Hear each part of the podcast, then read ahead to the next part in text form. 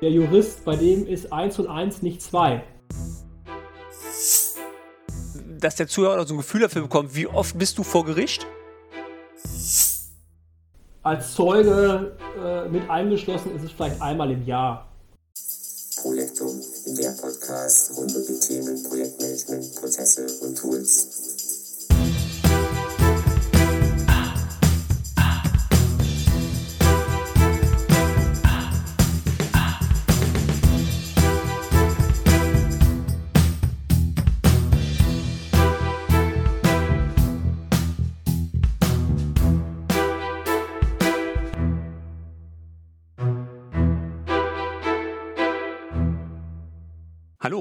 Ich begrüße dich zur Ausgabe 52 meines Projektum Podcast im Februar 2022. Mein Name ist Torben Blankertz und heute habe ich für dich das Thema Baurecht im Projektmanagement. Wenn du meinen Podcast schon etwas länger hörst, dann erinnerst du dich sicher an die Ausgabe 32 und 33, wo ich das Thema Projektmanagement und das BGB behandelt habe. Wenn du die Ausgaben noch nicht gehört hast, dann check doch einfach mein Feed und hör gerne nochmal in die Ausgaben rein. Heute geht es um das Thema Baurecht in Verbindung mit dem Projektmanagementprozess und hierzu habe ich mir einen absoluten Spezialisten eingeladen, nämlich den Sebastian Rüther. Hallo Sebastian. Hallo Torben. Ja, möchtest du dich ganz kurz mal meinen Hörern vorstellen? Ja, gerne. Ähm, ich bin Sebastian Rüther, äh, arbeite als Bau- und Projektleiter bei der Firma Brünninghoff in Heiden in Westfalen.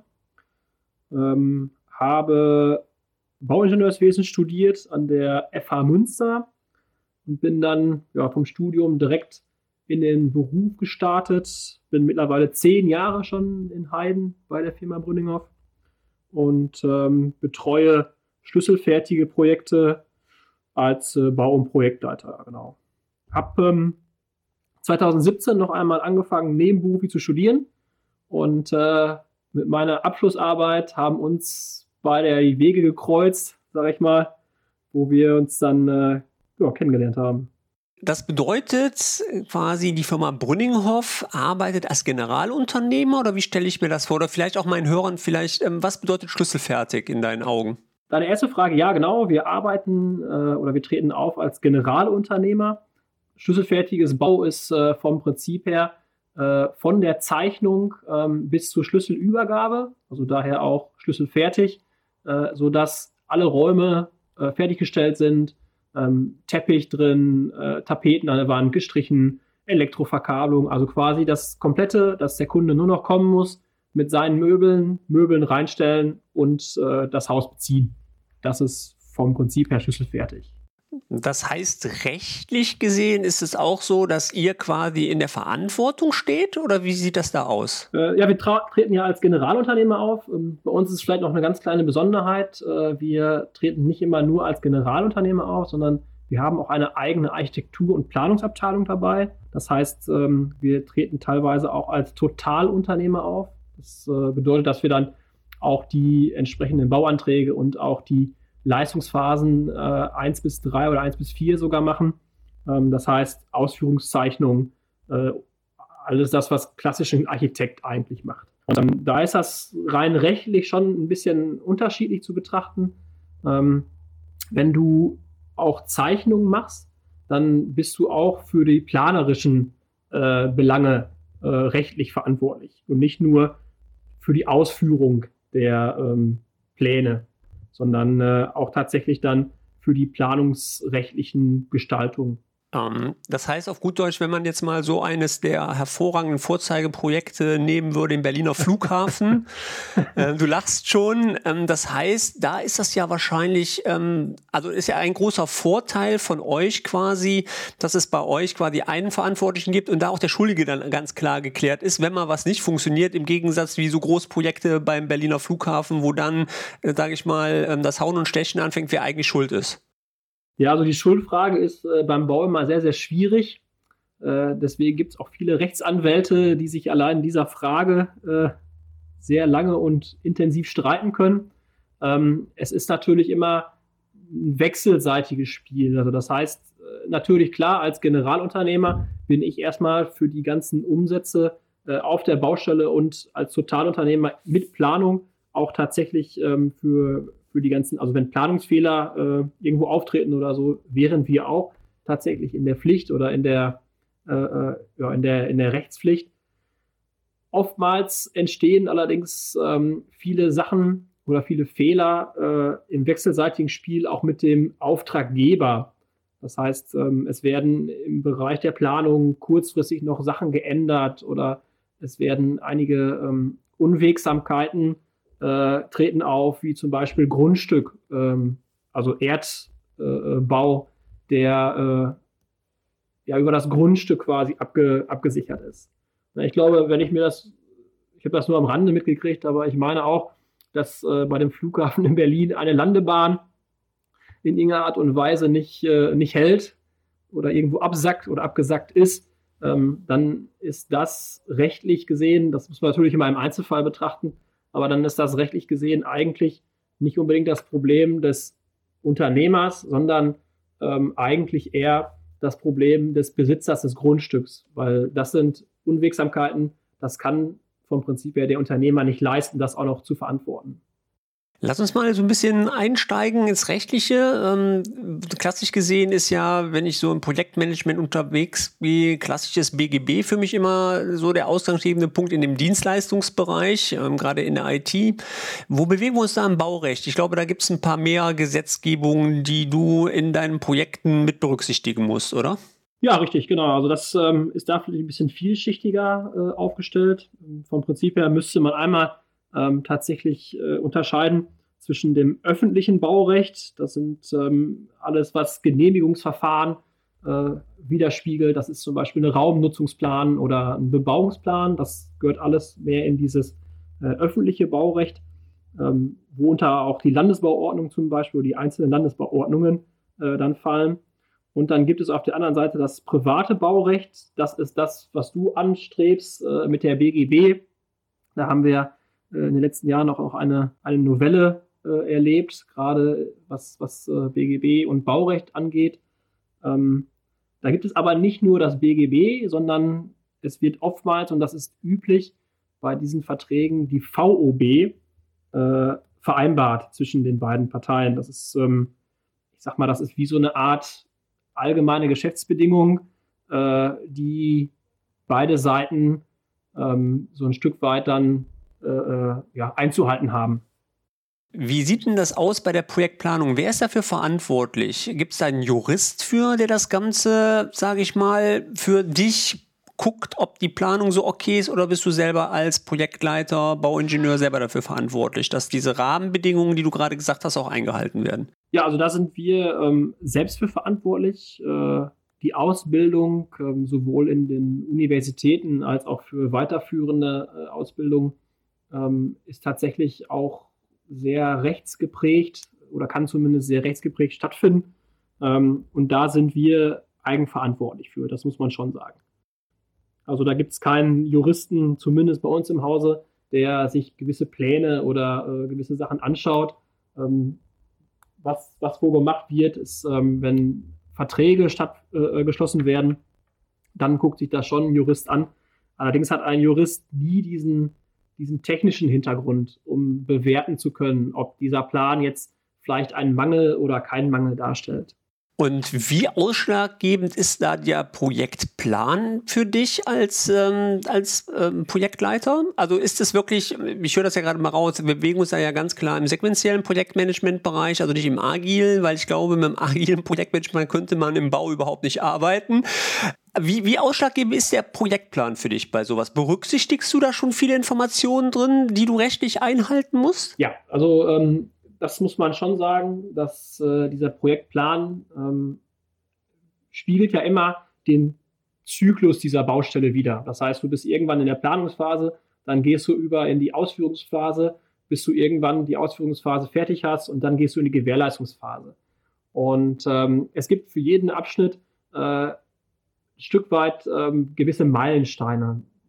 Ein Beispiel zum, zumindest, du bekommst eine Planung von, von mir aus einem externen Büro und äh, musst einmal die Planung anschauen, ob das, ob das so, ob du mit dieser Planung so einverstanden bist, bevor du die um, umsetzt. Das heißt, wenn du mit dieser Planung irgendwo einen Fehler siehst, dann musst du eine Bedenkenanzeige stellen. Und diese Bedenkenanzeige hat dann äh, gewisse äh, Regeln einzuhalten. Das heißt, du musst eine Bedenkenanzeige stellen ähm, und äh, dann bist du aus der bist du erstmal aus der Gewährleistung raus. Das heißt, danach wird dann geklärt, ähm, ist diese Bedenkenanzeige tatsächlich richtig? Also sehe ich das als Techniker so, dass das äh, hier vielleicht ein Bedenken gibt, muss ein Bedenken ausgeräumt werden? Oder sagt auch vielleicht der Bauer, du ganz ehrlich, ähm, diese Bedenken teile ich nicht, bitte führe so aus, ja, dann bin ich aber an der Stelle als Unternehmer ein Stück weit raus, was dann hinterher äh, auf irgendwelche Schadenersatzansprüche oder dergleichen herrührt. Und da ist natürlich der Projektplan, ähm, der spiegelt ja genau das wieder. Also der spiegelt das wieder, die einzelnen Projektphasen. Und ähm, gerade in diesen Projektphasen äh, wird ähm, oftmals, äh, äh vielleicht auch wiederkehrend, aber äh, oftmals ähm, ja, diese Sache äh, sehr strukturiert dann betrachtet. Ja. Das ist auch zum Beispiel ein Teil meiner Abschlussarbeit. Ähm, ich habe äh, oder ich bin gerade dabei, meine Masterarbeit zu schreiben und ähm, ich versuche oder mein, mein, mein Ziel oder mein Ansatz ist es, zu sagen, dass der Projektplan äh, mit gewissen ähm, rechtsverbindlichen Schreiben verknüpft werden kann. Das heißt, es gibt äh, zum Beispiel einen Nachunternehmer, ähm, der die Leistung vorher äh, anfängt. Da muss ich zwei Tage, zehn Tage vorher, muss ich die Leistung überprüfen. Ist er überhaupt so weit?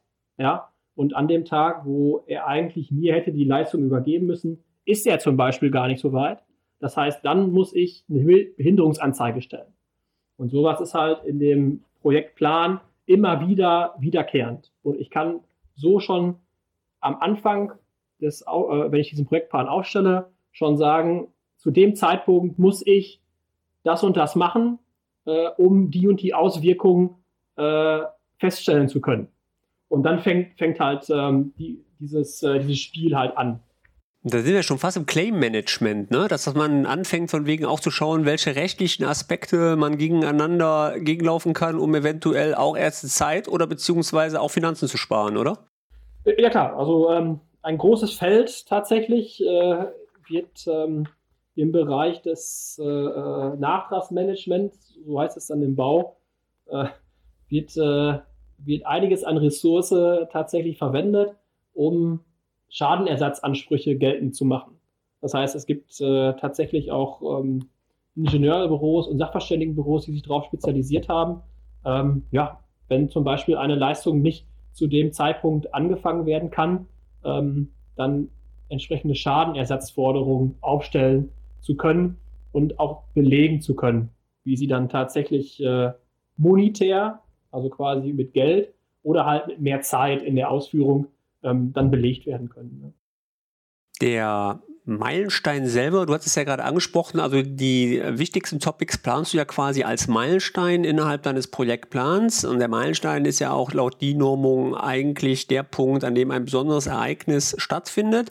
Das heißt, das Tracking erfolgt quasi über die Meilensteine in deinem Projektplan, richtig? Genau. Also das äh, sind für mich immer so Anhaltspunkte zu sagen, eigentlich genauso wie du schon gesagt hast. Ne? Also ähm, da zu sagen, da ist, da passiert etwas, ja, und ähm, gerade im Hinblick auch auf Rechtsansprüche äh, ist das quasi ein, ein Meilenstein, ein Punkt, den ich dann wirklich auch besonders betrachten werden, werden muss, ja. Du hattest vorhin angesprochen, wenn ein besonderes Ereignis passiert, ähm, wie stelle ich mir das vor? Ich sage jetzt mal, ich habe eine Baustelle. Ich meine, ich kenne mich jetzt ein bisschen im Tiefbau aus. Im Hochbau ist ja auch nochmal eine ganz andere Liga. Ich habe jetzt Frost und kann zum Beispiel, sage ich jetzt nicht, meine Wasserleitung verlegen, weil ich weiß nicht, ab Minustemperaturen darf man ja dann nicht mehr arbeiten. Das heißt, du bist quasi dann aufgefordert und musst dementsprechend eine, wie hast du das genannt? Ich muss halt eine Behinderungsanzeige stellen. Genau, es hört sich sehr nett an. Behinderungsanzeige, genau. Im klassischen Projektmanagement würde man sagen, RFC oder Änderungsantrag wahrscheinlich stellen. Sind das standardisierte Prozesse jedes Mal? Also kann ich mir vorstellen, okay, ich habe jetzt eine Kommune, wofür ich arbeite. Ich sage jetzt mal Erkelenz und ich habe eine Kommune in Düsseldorf. Sind die Wege immer gleich? Also in Nordrhein-Westfalen oder wie, wie ist sowas geregelt? Genau, also ähm, es kommt halt immer darauf an, was für einen Vertrag man geschlossen hat. Äh, du sprichst ja an, das ist ja, wenn du für eine Kommune arbeitest, dann wird zwingend die VOB, das ist das, was ich eingangs sagte, ähm, vereinbart zwischen den beiden Parteien. Und das ist tatsächlich ein standardisiertes Verfahren. Ja. Da gibt es dann entsprechende Maßnahmen, ähm, die dann äh, getroffen werden. Also du stellst die Behinderungsanzeige, die Behinderungsanzeige wird dann an der Stelle geprüft und du musst aber auch genauso, wie du die Behinderungsanzeige stellst, ähm, die Anzeige wieder stellen, wenn die hindernden Umstände, so nennt sich das in dieser Rechtsprechung, irgendwann wegfallen. Das heißt, du bist irgendwann wieder bei plus zwei Grad und kannst wieder buddeln, ja, dann musst du das genauso anmelden, ähm, als äh, wenn die Behinderung da ist. Also, und das sind eigentlich immer Prozesse, die immer gleich sind. Und das ist egal, bei welcher Behinderung du bist. Ähm, was passiert denn, wenn ich das vergesse? Dann wirst du deine Ansprüche äh, werden dir, oder du kannst die Ansprüche nicht stellen. Das heißt, du kannst dann nicht mehr sagen, ähm, lieber Bauherr, ich bin behindert gewesen und ähm, ich hätte gerne jetzt mehr Zeit oder mehr Geld, dann verlierst du die Ansprüche, wenn du das nicht anzeigst. Ah. Also wird es dementsprechend eventuell ziemlich teuer. Ja, das kann sehr teuer werden und vor allen Dingen, wir sprechen ja äh, auch nicht immer über Geld, sondern vieles ist in Deutschland ja gerade bei Großprojekten, wo du halt die zeitliche Komponente auch dann dahinter siehst, ne? Ähm, wo dann ja nicht nur äh, natürlich ist es irgendwo immer doch wieder Geld, äh, weil Zeit kostet halt immer wieder Geld, das ist schon richtig. Ähm, aber äh, es kommen halt alle Prozesse dann in Stocken oder zumindest äh, in eine Veränderung. Und das ist halt das, was sehr gefährlich sein kann dann für, den, für das Gesamtprojekt. So, jetzt hatten wir zwei uns ja im Vorfeld schon mal unterhalten, das Thema. Ihr selber nutzt ja Project Online, ähm, was ich bei euch implementiert habe. Und deine Idee war jetzt welche? Nämlich, dass wir quasi Automatisierung schaffen, um quasi hier die Projektleitung zu entlasten und somit diese standardisierten Wege quasi schon in die Wege zu leiten. Genau. Das äh, war so ein Stück weit mein Ansatz, ähm, einen Leitfaden zu entwickeln, um genau diese Prozesse die im Vorfeld äh, beim Aufstellen des, des Projektplans ähm, schon weitestgehend vorhergesehen werden können, äh, zu standardisieren und über diesen Projektplan äh, eine Benachrichtigung äh, des einzelnen Projektleiters ähm, zu, zu akquirieren, dass solche Sachen nicht vergessen werden, weil genau das, was wir gerade schon diskutiert haben, äh, wenn wir keine Behinderungsanzeige stellen an der Stelle, dann werden uns gewisse Ansprüche einfach aberkannt. Und ähm, das sollte mit diesem, äh, ja, mit diesem standardisierten Verfahren ähm, ein Stück weit vermieden werden. Frage von meiner Seite, macht ihr an der Uni Project? Also wird das an der Uni auch gelehrt oder bekommt ihr schon Einweisungen drin oder wie sieht das da aus? Also dass du auch den Febel bekommst, das mit einem Tool zu unterstützen. Also das ist wahrscheinlich von Uni zu Uni unterschiedlich. Ich habe in Münster seinerzeit schon MS Project gehabt, wobei man ganz ehrlich sagen muss, dass das sind Grundlagen. Also wir haben Ressourcen vielleicht zugeordnet und äh, haben gewisse äh, Projekte miteinander verknüpft und das war es dann auch. Also das sind wirklich Grundlagen äh, an der Stelle, ähm, die man von der Uni mitbekommt. Äh, meine Idee oder mein Gedankengang ist eher gewesen, wir haben bei uns im Unternehmen, ich glaube, du hast das sogar äh, auch unterstützt bei uns, ähm, die Ressourcen der einzelnen Abteilungen äh, in der Produktion damit gesteuert. Und äh, da ist mein Gedankengang gewesen, wenn wir sowas schon können, wenn wir schon Ressourcen wissen, wann wir wo auf der Baustelle sein müssen wollen, ja, ähm, auch zu sagen, lass uns doch im Projektmanagement äh, auch ein Tool einfügen für die Leute, die auf der Baustelle oder die Leute, die die Baustelle letztlich kontrollieren und leiten, ähm, dass da eine, eine, einfach eine Hilfe da ist. Ne?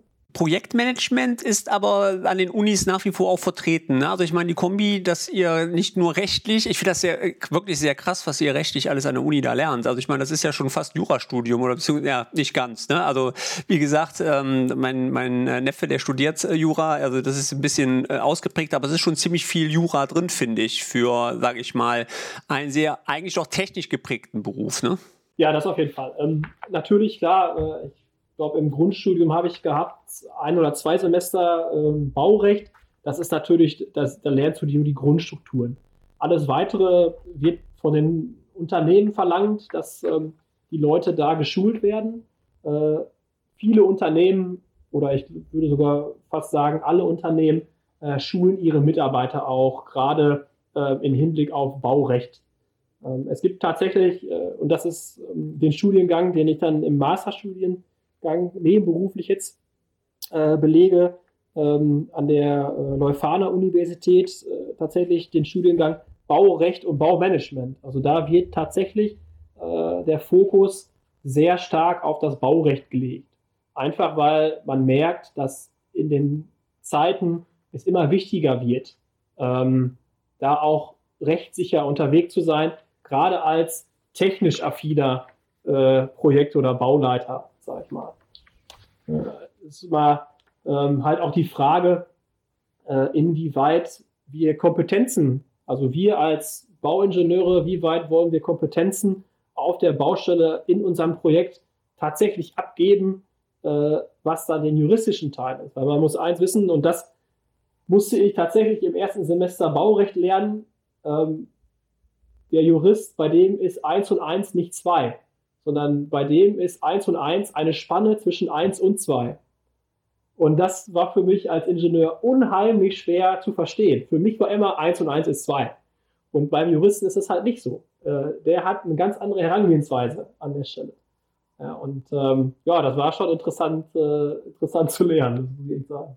Wie, wie, wie stellt man das vor? Ich meine, wir haben zwar jetzt sehr viel über Recht gesprochen, aber dass der Zuhörer so ein Gefühl dafür bekommt, wie oft bist du vor Gericht?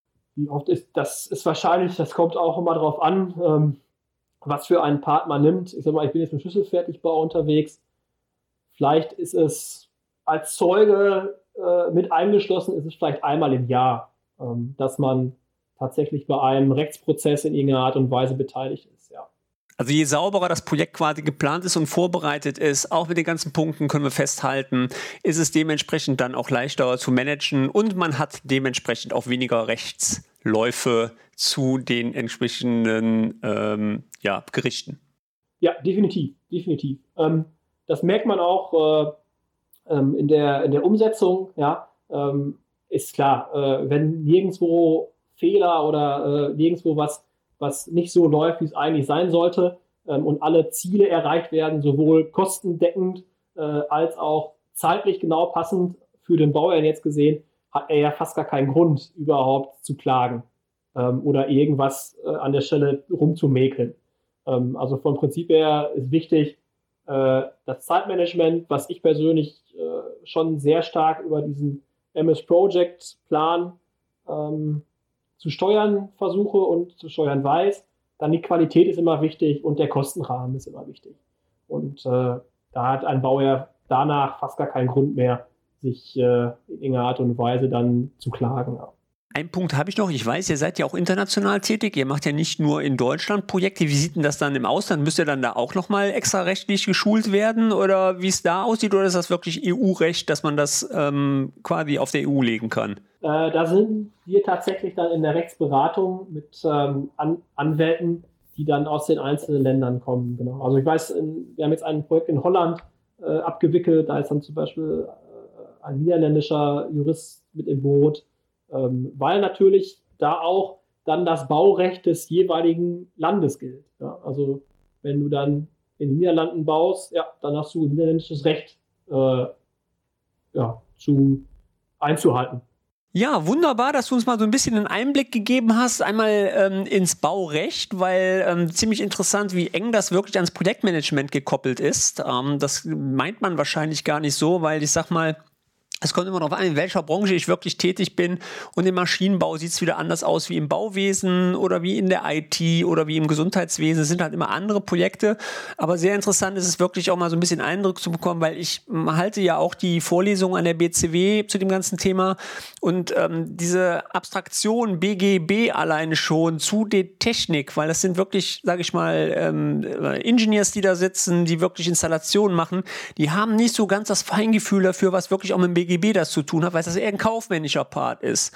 Und es zeigt wirklich, dass eure Branche da wirklich sehr, sage ich mal, tiefgreifend ist. Einmal müsst du ja nicht nur die Technik können, du musst es kaufmännisch kalkulieren können und du musst auch noch die juristischen Parameter können, um, sage ich mal, deine Projekte wirklich sauber zu managen. Und ich glaube, das sind drei Faktoren, die sind, glaube ich, ziemlich einzigartig. Ja, das also äh, unheimlich interessanter Beruf, gar keine Frage. Ähm, kann natürlich gibt es wie in allen Berufen auch, das ist in der IT-Branche das Gleiche, ähm, gibt es immer vielleicht auch Spezialisten, äh, die das eine oder andere ähm, vielleicht ein bisschen besser oder intensiver gelernt haben oder das intensiver auch praktizieren. Und ähm, da ist vielleicht, äh, man muss auch, muss man auch sagen, ein bisschen Spaß dran haben. Ähm, natürlich kann man auch den den Juristen, äh, den Baujuristen mit in die Verantwortung nehmen von Anfang an. Ähm, wobei mein Professor an der Uni hat immer gesagt, ähm, wir sollten aufpassen, dass wir als Ingenieure nicht die Baustelle den Rechtsanwälten überlassen. Äh, und das halte ich für echt einen, einen schlauen Satz, weil ansonsten sind wir nicht mehr Herr des Projektes. Und äh, das, das wäre zu schade, weil dann die Streitkultur vielleicht auch eine andere wird. Ihr bietet auch Praktikumsplätze an, wenn jemand sich interessiert für die Ausbildungsberuf oder überhaupt für diese Branche. Ihr bildet auch selber aus, korrekt? Genau, also wir äh, würden uns freuen, ähm, gerade jetzt im, im, Zeitalter des Fachkräftemangels äh, vielleicht auch mal aufmerksam zu machen. Ähm, wir bieten Praktikumsstellen an, korrekt. Äh, wir bieten aber auch äh, in Kooperation mit der FH Münster ähm, ein duales Studium ähm, im Bereich äh, Bauingenieurswesen an äh, wer da Interesse hat, gerne einmal auf unsere Seite www.brüninghoff.de einmal Ausschau halten und ähm, ja, wir freuen uns, äh, wenn da ein Kontakt entstehen könnte. Ja, den Link packe ich auf alle Fälle hier mit in die Shownotes rein. Ähm, wer da gerne mal nachgucken will, einfach mal unten draufklicken. Auch wie immer in dem Podcast sind die Kapitelmarker. Auch hier jetzt gerade der Link zu der Seite von der Firma Brünninghoff. Ja, Sebastian, das letzte Wort gehört wie immer meinen Hörern. Ja, erstmal danke für, für die Einladung. War total klasse, mit dir zu sprechen, Torben. Und danke auch nochmal für deine Unterstützung in meiner äh, Abschlussarbeit. Äh, ist ja auch nicht immer selbstverständlich, dass da jemand ähm, so detailliert mir auch weiterhelfen konnte, tatsächlich. Ja. So, das soll es nun mit dieser Podcast-Folge gewesen sein. Wenn dir der Podcast gefallen hat, dann unterstütze mich doch bitte, indem du bei iTunes eine Bewertung mit einem entsprechenden Kommentar hinterlässt. Solltest du mehr Informationen zu der Digitalisierung von Projektmanagementprozessen suchen, dann besuche doch gerne auch meinen YouTube-Channel und meinen Blog. Weitere Infos zu mir findest du wie immer unter LinkedIn, Zink oder Twitter. Solltest du weitere Themenwünsche, Fragen oder Anregungen haben zu diesem Podcast, ja, dann schreib mir doch auch gerne eine E-Mail. Alle Infos, Kontakte findest du logischerweise wie immer gewohnt hier in den Show Notes. So, das soll es für heute gewesen sein. Ich bin raus, dein Blanky. Ciao.